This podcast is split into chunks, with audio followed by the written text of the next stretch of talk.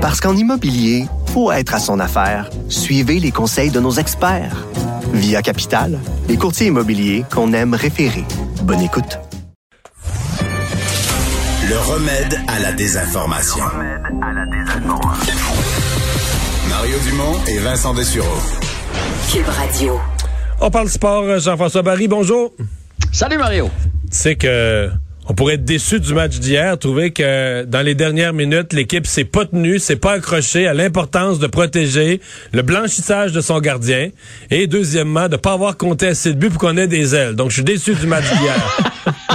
C'est vrai, il manquait un but pour les ailes. Bon. Mais en fait, le Canadien a tout essayé pour euh, euh, Claude Julien a même contesté le but là, euh, Ouais. euh, avec un hors-jeu, puis finalement ça en a coûté, ça en a coûté un Ça nous a coûté deuxième. un deuxième, ouais. Ouais, mais euh, écoute, j'ai décidé de faire euh, un. Est-ce que, est-ce que tu me trouves négatif avec cette lecture de- du match? Non, puis honnêtement, c'était pas le meilleur. euh, je, te, je te trouvais amusant. C'était pas le meilleur match du Canadien non plus. Euh, en début de match, là, les, les 7-8 premières minutes, les Flames sont sortis forts et là, il y a eu les deux pénalités. Le Canadien a capitalisé là-dessus, puis ça a changé la donne, à mon avis. C'est ça qui a été le, le point tournant Mais c'est ça aussi être efficace en unité spéciale. là. Les bonnes équipes puis qui ont gagné la coupe, puis les Tampa Bay et autres faisaient ça. là. Un match qui part un peu lentement, tout à coup, hop, l'adversaire fait trébucher, puis bang, un but. là. C'est aussi ça. ça. être- c'est ça- c'est aussi ça être une bonne équipe.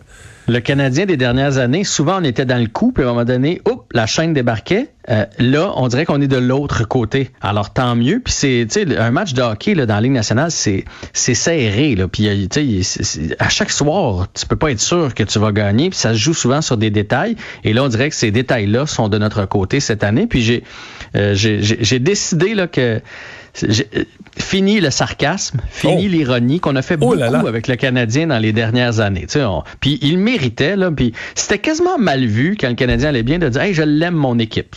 Donc toi, t'es en vu, amour pour vrai avec ton équipe. Là. Là, je vais te le dire, là, je l'aime mon équipe. Honnêtement, puis j'ai regardé plusieurs autres matchs dans la Ligue nationale, puis on a une des belles équipes à voir aller présentement. Puis d'ailleurs, il y a plusieurs experts à travers la Ligue qui commencent à attirer l'attention du côté du Canadien, non seulement à cause de leur fiche, mais à cause du spectacle que le Canadien offre, à cause de la chimie qui a l'air de se passer à travers cette équipe-là. Puis ça me rappelle, pour être bien franc, ma jeunesse quand je m'attachais aux joueurs, tu sais, mon petit Matt Naslund, puis euh, Guy Carbonneau qui glissait de 20 lancés, puis après ça, on Tu avait vois, c'est que tu dis ça. Moi, je me suis jamais, je me suis jamais attaché à Odeline. non, non, l'idle c'était autre chose. Mais, mais présentement, tu sais, il y a eu une époque, là, pendant un bout de temps, Mario, tu m'aurais donné un chandail du Canadien, tu m'aurais dit quel numéro puis quel nom tu veux dans le dos? Puis j'aurais pas su qui mettre. Ouais. J'avais pas de, de joueurs euh, qui me faisaient vibrer.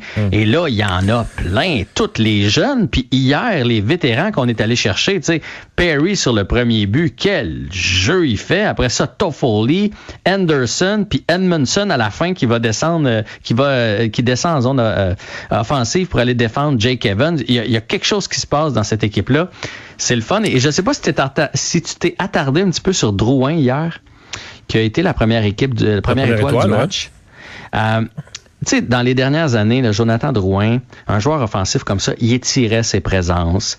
Euh, il cherchait toujours à faire des points. Il voulait jamais se débarrasser de la rondelle parce que ça, c'est plate, se débarrasser de la rondelle quand tu es un joueur offensif. Et là, il fait tous ces détails-là.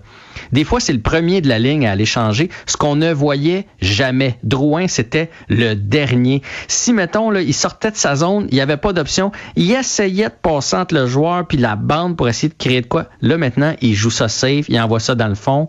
Euh, le- ça fait longtemps que j'ai pas vu le Canadien aussi euh, dévoué, dédié, même si je crois que ça va être difficile demain contre les Flames qui vont vouloir rebondir après trois défaites. Reste que je suis sous le charme de cette édition actuelle. Parlons d'un ancien joueur, Guy Lafleur. On a du nouveau de son, sur son état de santé? Ouais, euh, Guy Lafleur qui, euh, qui a donné une entrevue aujourd'hui et c'est ben, une bonne nouvelle. Il dit que, ben, on le sait, il y a une récidive de cancer du poumon. Ça, c'est pas une bonne nouvelle. La bonne nouvelle, c'est que les traitements répondent bien. Il dit que présentement, euh, tout suit son cours. Il a même dit, je touche un vieux Sherwood parce qu'il veut toucher du bois.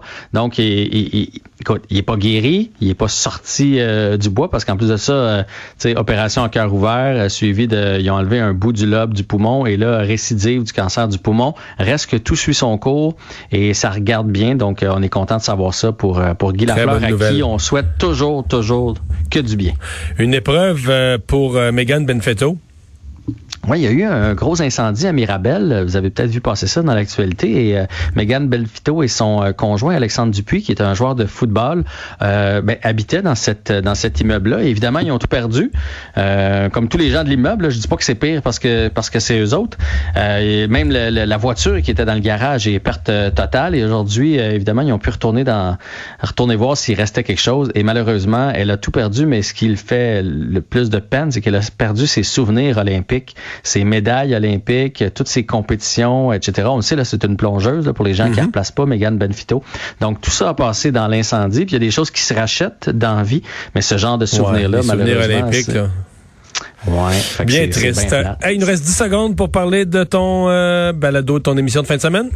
Oui, il manquait pas ça. J'ai eu une belle entrevue avec Pierre Lavoie qui a rencontré, comme on le sait, François Legault pour parler du sport chez les jeunes. Et j'ai parlé avec Franzi Joseph, qui est le père de Pierre-Olivier Joseph et Mathieu Joseph qui joue dans la Ligue. C'est très émotif comme entrevue parce qu'il n'a pas pu assister au début de son plus jeune dans la Ligue à cause de la COVID. Manquez pas ça.